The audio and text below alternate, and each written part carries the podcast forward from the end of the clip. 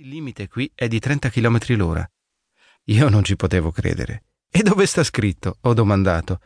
Io non ho visto nessun cartello. Venga con me, ha detto la poliziotta. Abbiamo camminato un po', quindi mi ha mostrato il cartello con il nuovo limite di velocità. Solo che era nascosto dalle foglie di un albero. Senta, ma io come facevo a vederlo? le ho chiesto.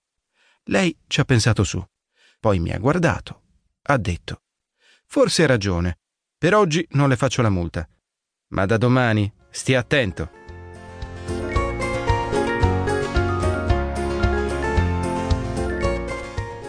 Decidi se le seguenti affermazioni sul testo sono vere o false.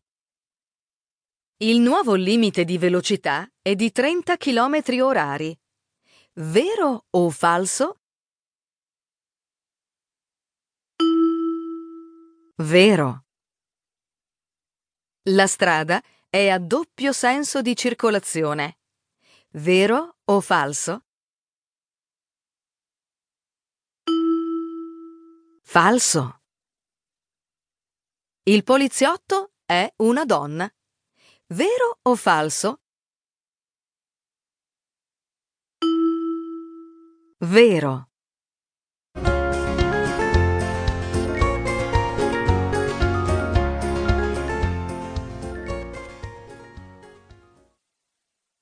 Ora cambiamo argomento.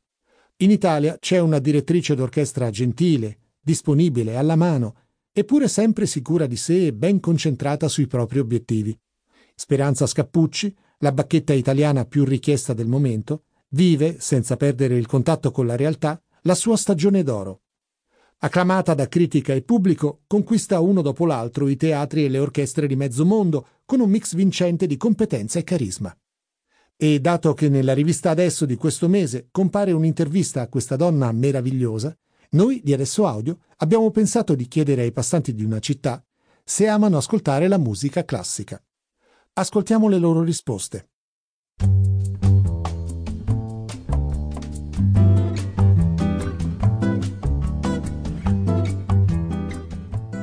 Sì, adoro la musica classica, sono figlia di una cantante lirica e di una professoressa del Conservatorio di Santa Cecilia. Amo la musica operistica, però la, il mio grande amore è la musica sinfonica. Beethoven, ma anche più leggeri, da Beethoven a Tchaikovsky. Mai ascoltato musica classica, un po' di tutto, ma la classica no. e quindi dico che preferisco la musica classica e soprattutto Mozart, che lo sento continuamente mentre lavoro. La musica classica mi piace moltissimo, non la conosco, diciamo l'ascolto, mi piace ma non ho la cultura del, della musica classica. Puccini, Verdi, insomma quelle diciamo più conosciute, ripeto, non essendo una cultrice non, non posso dare un giudizio diverso se non quello dell'apprezzamento puramente d'orecchio. Alla radio, tutta quella che è possibile ascoltare, su Rai 3, cioè spesso, specialmente la, la domenica mattina i classici, Beethoven, eh, questi qua. Sì, sì, ascolto musica classica, anche se non è probabilmente la mia preferita, preferisco di più per esempio i Genesis di, dell'era Peter Gabriel. Ritornando però alla, alla, classica, penso che il mio preferito sia Bach e, e Beethoven, i miei preferiti.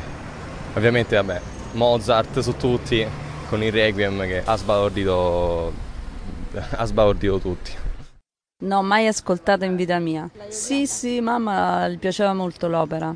Il mio cugino Paolo, che era il colto della situazione, mi piaceva molto. Io l'ho sempre odiata. Ma la musica classica l'ho amata da ragazza, da ragazzina, e però l'ho anche odiata alla fine perché a casa mia non si, non si sentiva che musica classica.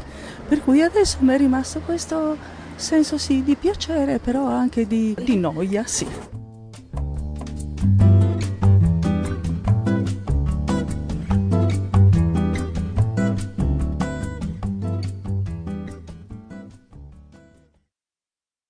Passiamo al nostro angolo della pronuncia.